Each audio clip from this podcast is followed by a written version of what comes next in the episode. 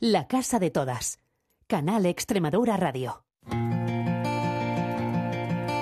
You're used to grey England skies, cloudy days, colder nights, and your heart's not right. Thought you'd be quite happy there in that warm New York air, but your heart's not But if you sing along with me, do you think you could ever smile again? If you sang this melody, do you think you could laugh again, my friend? Just try for me. Sing.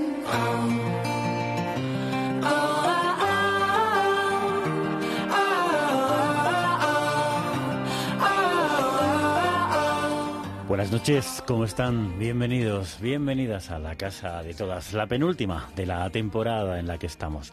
Nuestro cuarto año, aunque faltó uno por la pandemia. Bueno, el pasado miércoles, no sé si lo recuerdan, nos íbamos del programa con ese balance de Palomos cerrando con este Que vengan a por mí de María Pelae. Y nos parece lo más oportuno para decir bienvenida de nuevo y por última vez en esta temporada. Ya veremos si en la próxima, porque habrá nueva programación, no sabemos si nueva dirección y no sabemos si habrá o no Casa de Todas. Esperemos que al menos sí un programa sobre diversidad LGBTI en la parrilla de la cadena pública regional de radio.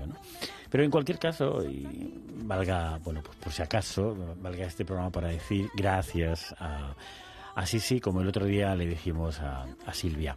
Eh, son las dos eh, líderes más reconocidas del activismo LGBTI extremeño y sin duda alguna van a ser protagonistas de parte de lo que nos viene por delante. Pero hay algo que le queremos decir también y es que quizá ustedes no lo sepan. Este programa se emite desde esta temporada, los miércoles por la noche, pero se graba en lo que se llama falso directo, los que los medios, los profesionales de este sector, que no es mi caso, suelen llamar falso directo, es decir, se, se graba tal como se emite, como si fuera en directo, pero unos días antes.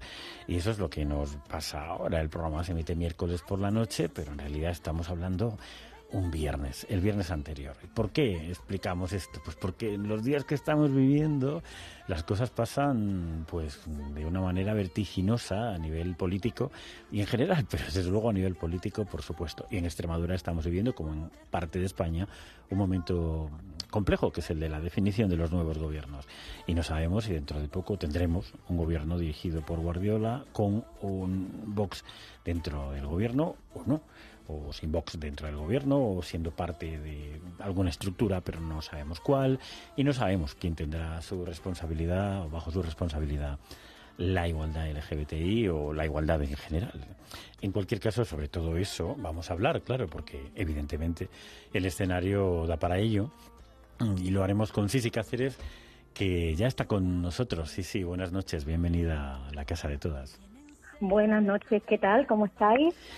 Bueno, pues eh, con bastante incertidumbre en la cabeza, yo entiendo que probablemente compartida, ¿no? Esa sensación. Sí, sí, sí, sí, sobre todo por todo el panorama político que ya estamos vislumbrando a nivel estatal, pues sí, un poquito de incertidumbre tenemos. Bueno, es, eh, hablamos en el marco de los orgullos. Estamos en pleno, en pleno mes de junio. Estamos en, un mes que, celebra la diversidad en todo el país, en, en- en todos nuestros, en muchos de los pueblos y ciudades de Extremadura. Eso ha ido creciendo mucho en los últimos años. ¿Tú crees que incluso aunque hubiera un gobierno que cambiara de signo y que incluso pudiera tener a representantes de Vox dentro, no sé si consejerías, pero sí direcciones generales, que parece que es lo último que se va escuchando, eh, ¿podría cambiar mucho a nivel social? Sí, sí. ¿Tú, ¿Cuál es tu percepción en ese sentido? Bueno, yo creo, vamos a ver, José, que partiendo de, lo, de, de la raíz de lo que es el orgullo, porque es verdad que el orgullo se, se, mm, encadena mucho ¿no? a la parte festiva, pero el orgullo es nuestra mayor herramienta de visibilidad y Mm. de eh, negociación, digamos, ¿no? Mm. Y sobre todo, pues, pues de luchar contra esas discriminaciones y violencia. Yo creo que independientemente de quién esté en el, en el gobierno y confiando hoy por hoy en el programa que tiene María Guardiola y que ha Mm. presentado como candidata, yo creo que el orgullo va a continuar. Ahora bien, si nos lo ponen muy difícil a la hora de facilitarnos recursos, de poder hacer a lo mejor actos festivos más grandes, lo que no nos van a quitar nunca jamás es nuestra fuerza de salir a la calle en una manifestación cada 28 de junio y cada día que sea necesario. Entonces yo desde esa perspectiva, desde luego puedo afirmar rotundamente que el orgullo no va a desaparecer en ningún caso. De hecho, confío, como digo, en que desde el gobierno que se conforme apoyen esta celebración, como bien recoge nuestra ley, hmm. también LGTBI aprobada en 2015. Eh, sí, eso parece lo razonable, parece la interpretación razonable y de hecho si nos vamos a otros sitios de España donde sí ha estado Vox en el gobierno, por ejemplo el Ayuntamiento de Madrid, es lo que ha pasado. ¿no? Otra cosa es lo que le pareciera o lo que dijeran, ¿no? porque que yo conozca declaraciones al respecto por parte del líder de Vox en Extremadura. Lo único que yo he leído es que quiere recuperar el orden moral, pero claro, yo no sé si los gays para, para él entramos y las lesbianas y las personas LGBT en general entramos en el orden moral que quiere para, para Extremadura o qué es lo que él o su formación entiende por eso, ¿no? Pero, pero en cualquier Yo no creo que entremos en ese orden moral, José. bueno, tendremos que ser prudentes. En cualquier caso, eh, parece que eso es un elemento indiscutible. ¿no? La fuerza del orgullo, la reivindicación va a seguir estando en la calle, con más o menos recursos, pero parece que seguirá estando y desde luego ha venido para quedarse. Yo eh, estos días sí se recordaba, pues eh, hace muchísimos años cuando hicimos el primero. Yo recordaba cuando hicimos el primero eh, algunas compañeras de, Extremadura Entiende estaban allí, no existía todavía Extremadura Entiende, ni, ni estaba casi empezando Triángulo. Eh, recuerdo que en aquella primera asociación, con el primer orgullo que hicimos, recuerdo eh, muy poquita gente en, la concentración, pero recuerdo que cuando terminó y yo salí para Madrid, como tú saldrás pasado mañana seguramente en tu cargo para mil cuestiones que tendrás en el orgullo estatal, eh, recuerdo recuerdo una sensación de, de, cuando veías las caras de la gente decías esto esto ya no lo arranca nadie y eso ha crecido mucho. O sea, la cantidad de gente que no va a permitir que le roben la libertad de sus vidas yo creo que eso es indiscutible. Habrá alguno, alguna que otra un poquito más miedosillo que dé un paso hacia atrás, pero para mí el 95% de la gente, sobre todo la gente joven e incluso la gente mayor y empoderada también, no vamos a permitir ni un paso atrás, ¿no?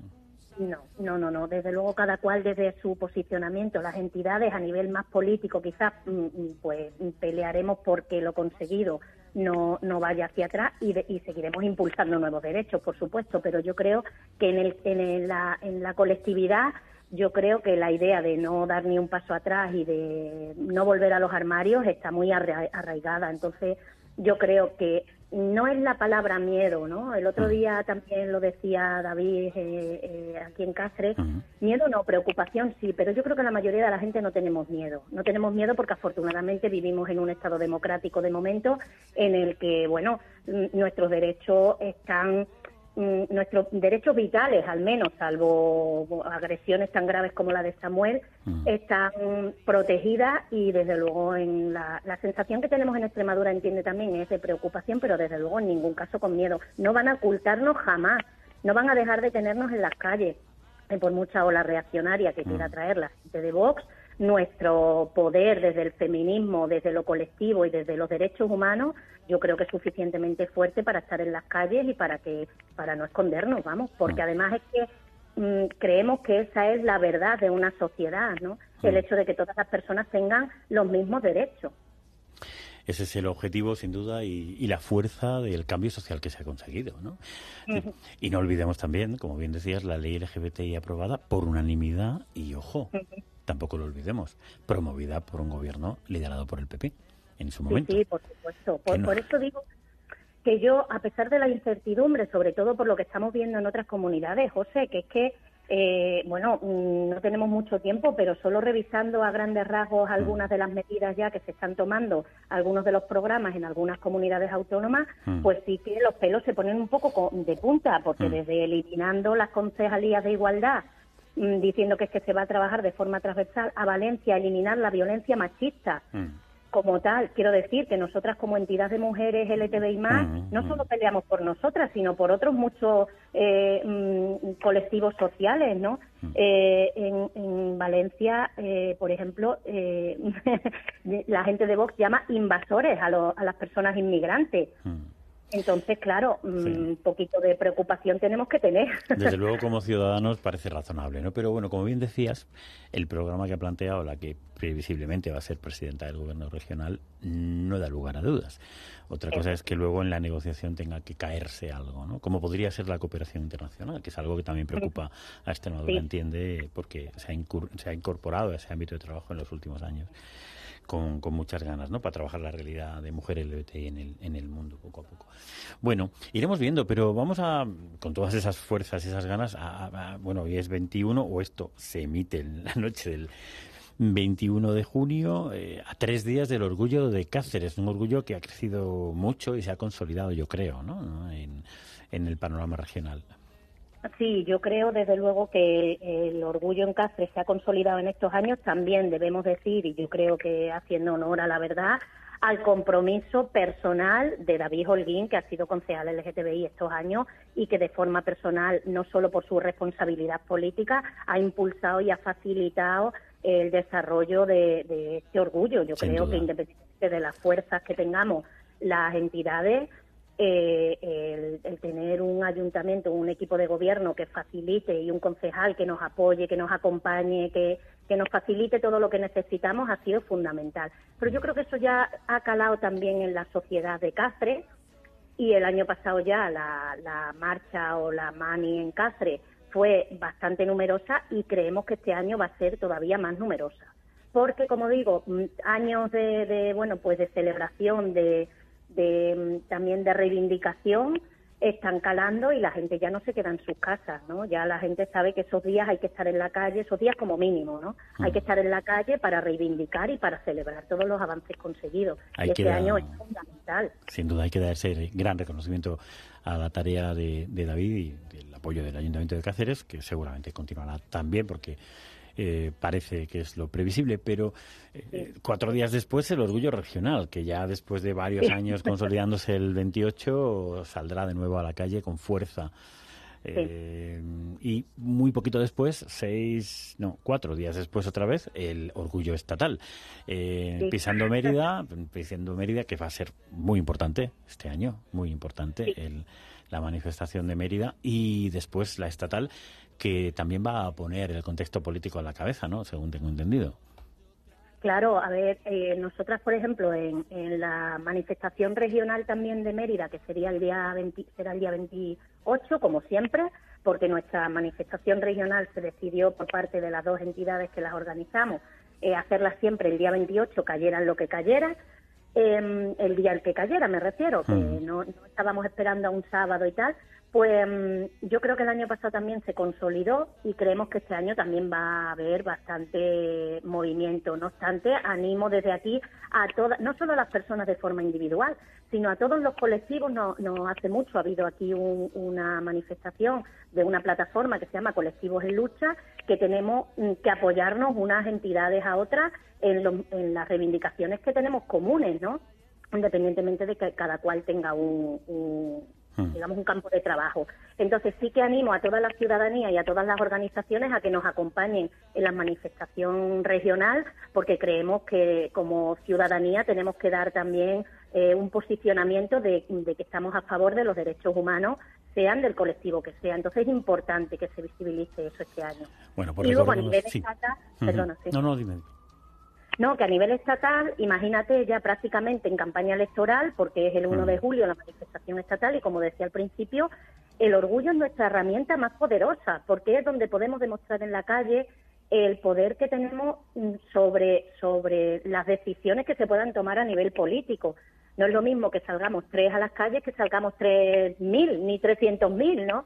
Y se espera este año una participación multitudinaria para lanzar un mensaje clave también a los partidos que concurren a las elecciones generales. Entonces yo creo que este año es fundamental la participación. Totalmente de acuerdo, ahí estaremos con ese claro mensaje de ni un paso atrás. ¿no? Y bueno, recordamos las fechas. En Cáceres el sábado 24, en Mérida el 28 de junio, eh, consolidando la celebración y esa manifestación eh, reivindicativa eh, unitaria el, el, propio Día del Orgullo LGBTI y bueno, el 1, el sábado 1 en, en Madrid, cerrando un mes de junio pues más reivindicativo que por lo menos en muchos años, así que hay que recordar las fechas. Sí, sí, muchas gracias por estar ahí, por estar ahí siempre. Yo no sé si volverá a la casa en septiembre o habrá otro programa de diversidad LGBT o no, pero ha sido un placer tenerte muchas veces aquí en la casa, tomando café primero, tomando una infusión de noche después. pero, casi que nos hemos tomado. pero sobre todo gracias por el activismo eh, intenso, fuerte y, y el compromiso que hace que las mujeres LGBT en Extremadura estén fuertes y potentes como, como lo están en este momento. Gracias, de verdad. Muchas gracias, José, por contar con Extremadura Entiende. Nada, gracias a ti. Mira, nos vamos, si te parece, con Soraya, que como la tenemos en el Orgullo de Cáceres, aparte de que es nuestra extremeña pues más orgullosa, porque yo creo que ha estado en todos. Estuvo, estuvo en el Regional, estuvo en Los Palomos y ahora en el Orgullo de Cáceres, vamos, cerrando el círculo, ¿no? Sí, y además es que yo creo que Soraya no es solo una artista que pueda ser extremeña, es que tiene un discurso a favor de los derechos humanos muy potente y eso es a lo que hay que darle valor, no solo a su valor como artista, sino también con, con ese valor personal, ¿no? Es importante recalcarlo.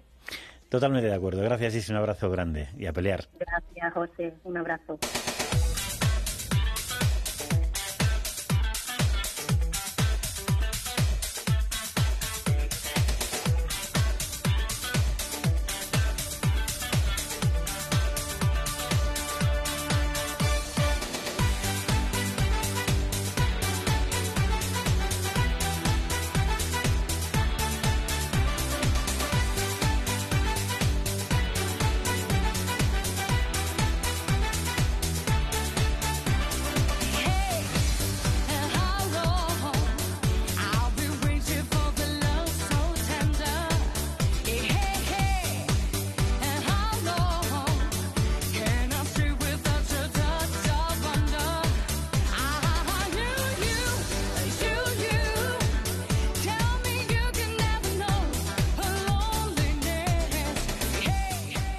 Bueno, con el ritmo de Soraya y la conversación siempre potente con Sisi Cáceres, hemos aterrizado sobre lo que serán los orgullos en esta tierra, bueno, que arrancaron con esa celebración enorme de la diversidad que son los palomos y que continúan desde el próximo sábado 24 con el orgullo cacereño, el orgullo de Cáceres, que ya se ha consolidado definitivamente, o eso queremos pensar.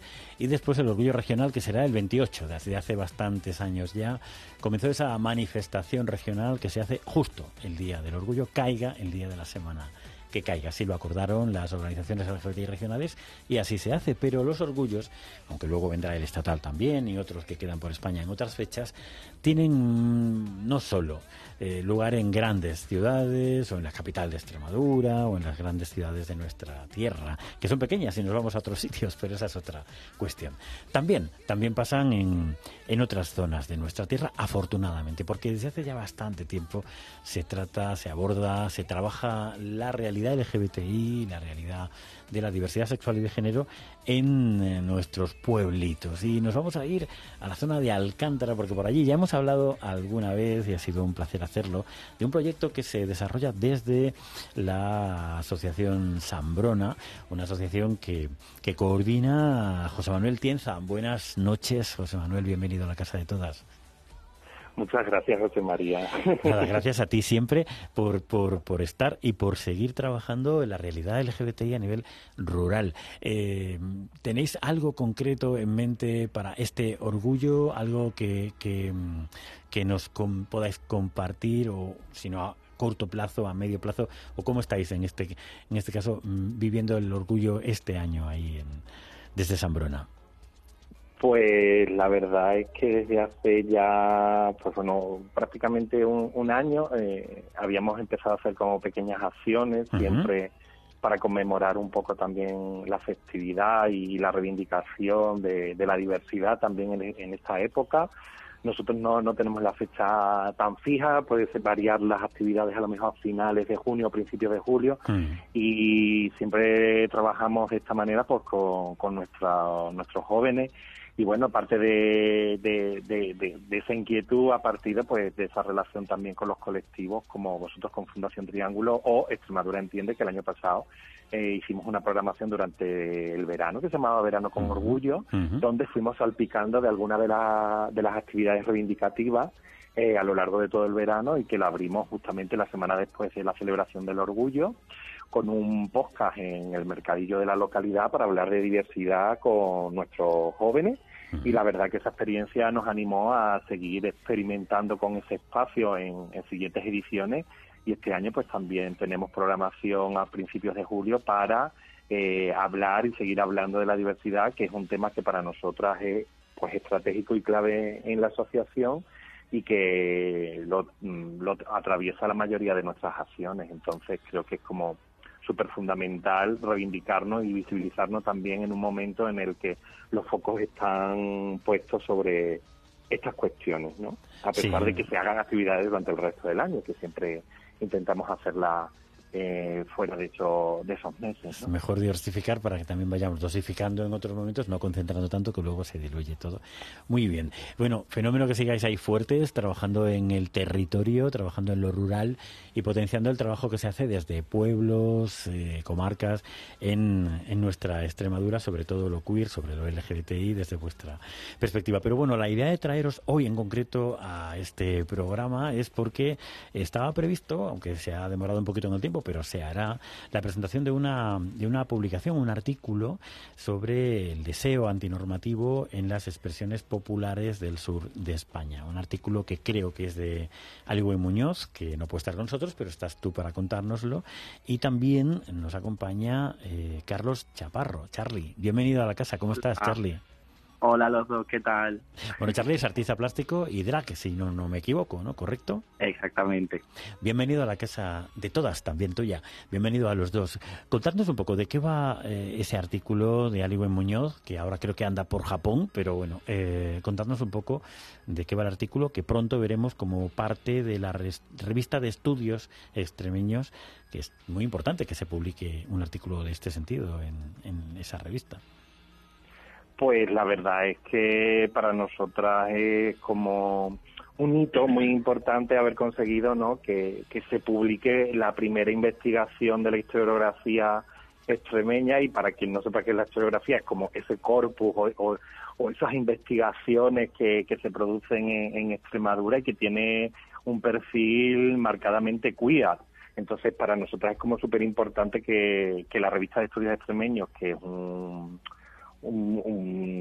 espacio con mucha solera, ¿no? Que, nació en 1927, acoja el primer artículo de, su revista, ¿no? Con, este carácter. Yo creo que es un momento muy importante también de celebración para todos los colectivos de que por primera vez la academia y en la academia en Extremadura eh, tenga como, como esa sensibilidad acerca sobre la, disidencia de género, la disidencia sexual, ¿no? Y, se incluya con este eh, artículo que ha creado la compañera eh, Aliwen Muñoz, que es chilena originariamente, es investigadora y es curadora, pero que reside en, en Japón, ¿no? Desde hace un año y que ha estado eh, el último año y medio investigando sobre las performances o, lo que sería el vocabulario iconográfico también identitario eh, extremeño y como eso con artistas que, que han pasado por la región o artistas extremeños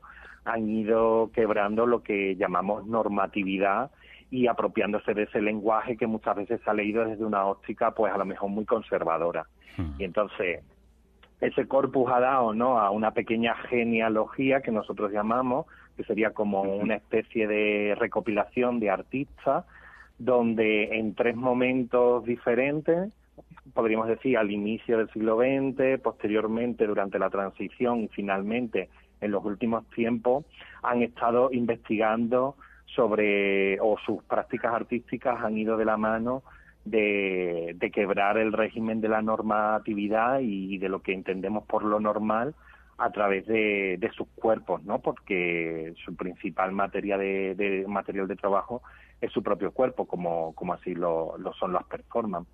Entonces, eh, hace como un viaje eh, en el que nos invita a, releer lo que sería la, cultura extremeña desde estos códigos donde vemos que, se puede transgredir y transvestir, ¿no? como, como dice Ali Wen, pues esas identidades que, consideramos como normativas del folclore extremeño o, de, la, de, la, propia mitología extremeña. Charlie, ¿cuál ha sido tu vivencia y tu aportación en el, artículo de Wen? Sí, pues yo me siento muy identificado con el artículo, más que nada porque yo soy de San Vicente, me he criado aquí de pequeño y pues siempre he notado como una falta de referentes ¿no? en el entorno rural. Y yo ahora pues colaborar con la, la Asociación Zambrona me está ayudando a ver que hay otro tipo de... Bueno, hay más gente como yo, hay artistas que también se interesan por el mundo drag, ¿no? O lo performático.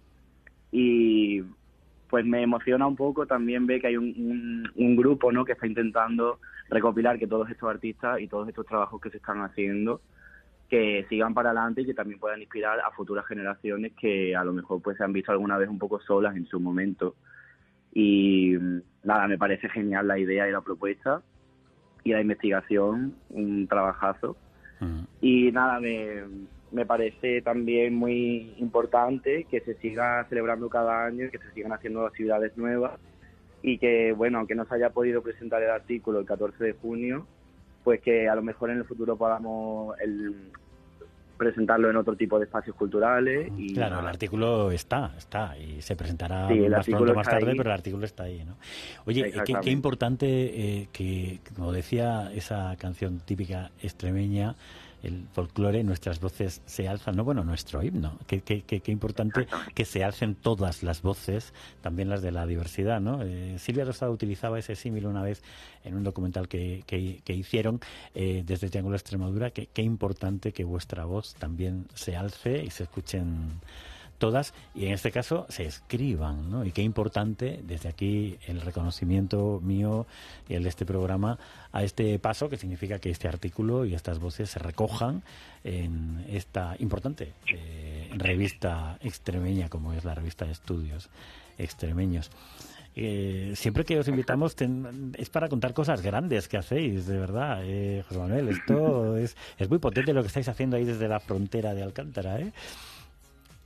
Sí, yo creo que, que al final es generar un contexto, ¿no? Y es una de las cosas que hace unos años nos llamaba mucho la atención, ¿no? Que los contextos están generados en muchos ámbitos urbanos, pero que el mundo rural no, no tenía como, como esa perspectiva o era necesario generar esa perspectiva, porque en el momento en el que pones las gafas sobre lo que está sucediendo en el territorio y en los contextos que no son centrales, como dice también en el artículo, ¿no? Mm. Dice que, pues bueno, al final Extremadura es una región periférica en lo económico y en lo social del Estado, pero es clave eh, y central en la identidad del Estado español, ¿no?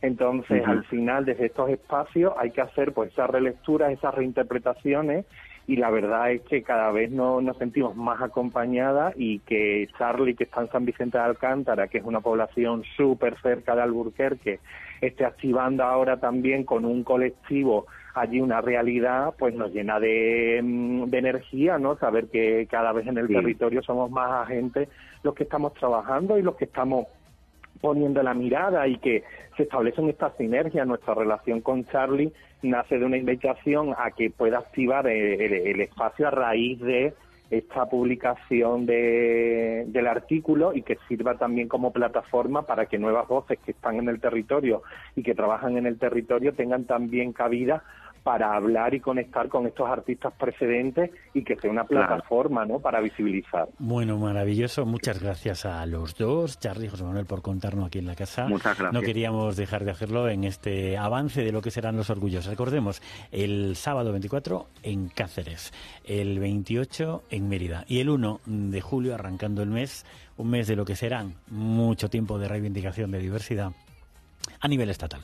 Ha sido la casa de todas por esta semana. Nos vemos en una semana en un especial con motivo del Día del Orgullo. El 28 tendremos especial que es cierre de temporada al tiempo. Nos visitarán una mujer potente que vive su realidad como mujer lesbiana en su pueblito y un hombre trans que lo vive también en su pueblito después de mucho esfuerzo. Será maravilloso cerrar la temporada con ellos. Gracias a vosotros dos, gracias a todos por estar ahí. Nos seguimos escuchando aquí en Canal Extremadura Radio. I happen to